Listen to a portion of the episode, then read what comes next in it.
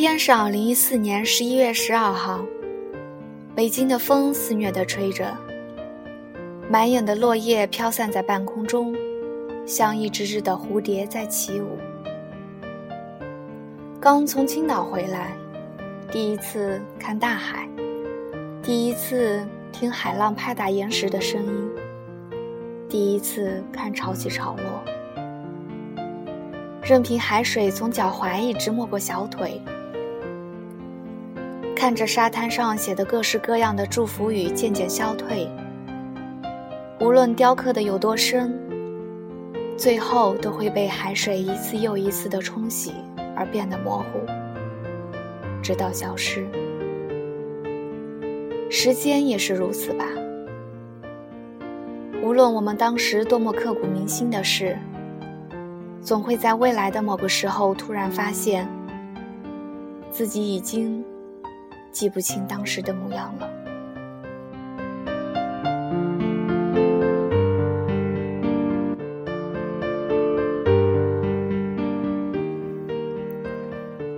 遇见你，找到我。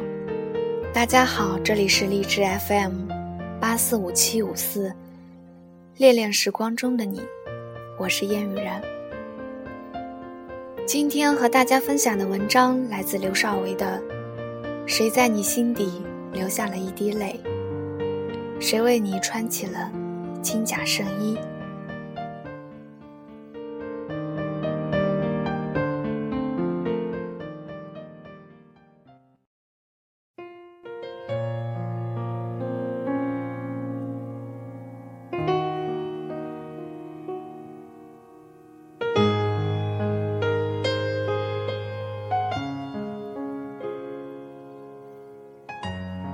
有个哥们儿有一次带我去看他的女朋友，那个时候他们还没有公开恋情，我只得假装从他俩身边经过，看一眼那个姑娘。到了地方，哥们拨通了姑娘的电话，我就看见对面走过来一个姑娘，先是低头看了一眼手机。然后笑着抬起头，到处在寻找着什么。他看到我哥们之后，两个眼睛先是笑弯了，露出一排洁白的牙齿。接着一直看着我哥们儿，直到他把他搂入怀中。回来的路上，哥们问我：“这姑娘怎么样？”我说。我不知道你是想玩玩还是想结婚。反正我要是你，就跟他结婚。哥们问：“为啥呀？”我说：“他看你的时候，感觉他的眼里满满的都是爱。你看过《大话西游》吗？朱茵看周星驰就是那种感觉。”哥们想了一会儿。也没想起那是一种怎样的眼神，就开玩笑跟我说：“我看你好像一条狗哎。”一年之后，好事将近。很多年之前，有个人告诉我：“女生喜不喜欢你，你看眼睛就看出来了。”当时我一直不理解。直到有一次看《大圣娶亲》，我说：“朱茵演的真好啊。”旁边的人告诉我：“他那个时候是喜欢周星驰的，你不觉得他不是在演戏，而是在撒娇吗？”特别是看到这个镜头的时候，朱茵调皮的一眨眼，让我分明的感觉到。他不是在演戏，是在演自己的生活。对，自己的生活。可后来的故事却是，她离开了这个男人，嫁人生子，令人唏嘘。但当我回过头来再看这一段，还是觉得朱茵满眼幸福的看着周星驰，很让人感动。我们惯于看到这样的开始，却不想上苍却给安排了一个猜不到的结尾。就好像周迅说：“我非大器不嫁。”刘烨说：“我非谢娜不娶。”姚晨说：“最适合我的那个人是凌潇肃。”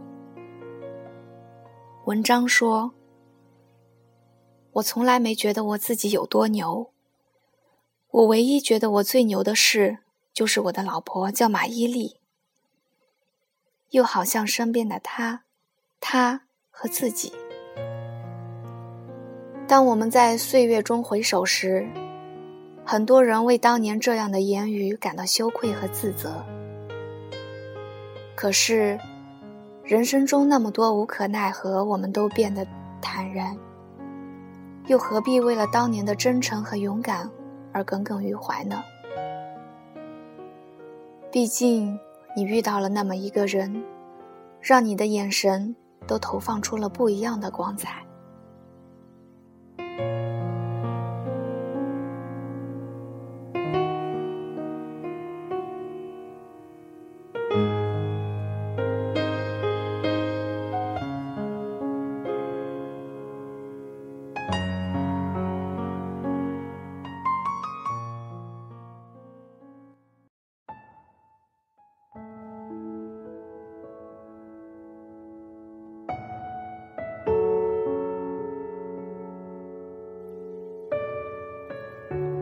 不知不觉的岁月里，我也从毛头小伙到了该婚嫁的年龄。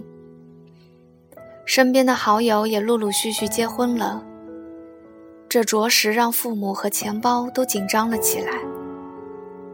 但对自己而言，更多的是一种担心，担心就那样平平淡淡的结婚，潦潦草草的过完一生。特别是看到两个相识不到一百天的人就要结婚，还在婚礼上鬼哭狼嚎地称对方是自己寻找多年的真爱时，总是被他俩的演技所感动。总觉得演技如此接近的两个人，应该是寻找多年的兄妹才对。然后内心就被一种莫名的失落所淹没。直到有一次，还是陪我看《大话西游》的那个哥们儿给我打电话，说他有女朋友了，准备结婚了。我问他看你的时候，也跟紫霞仙子看孙悟空的时候一样吗？他说没有啊，我俩就是觉得特别适合结婚而已。我问。什么是特别适合结婚啊？他琢磨了一会儿，说：“就是俩人在一起的时候，都不会感觉有什么特别的，也没什么话说。但是少了一个人，总觉得心里空落落的。”我说：“这算哪门子适合结婚啊？”他立刻反驳我说。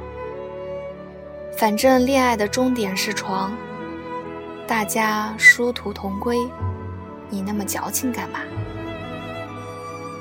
他的人生观永远都像是狗血一样，能浇灭一切天灵灵地灵灵。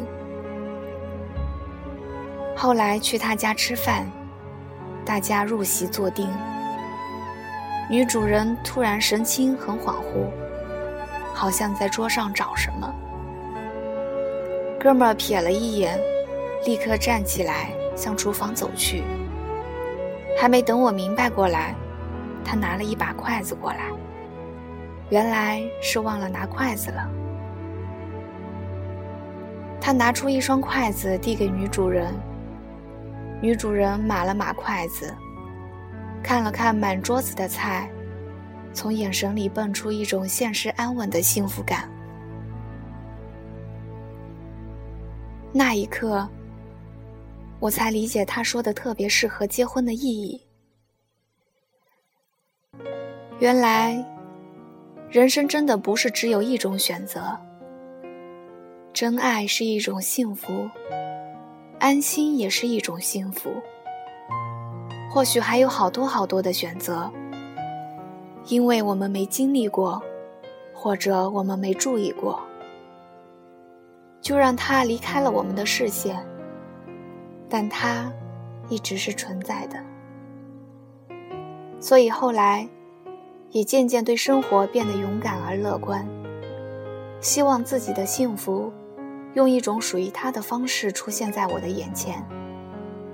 他不是神经病，是理想。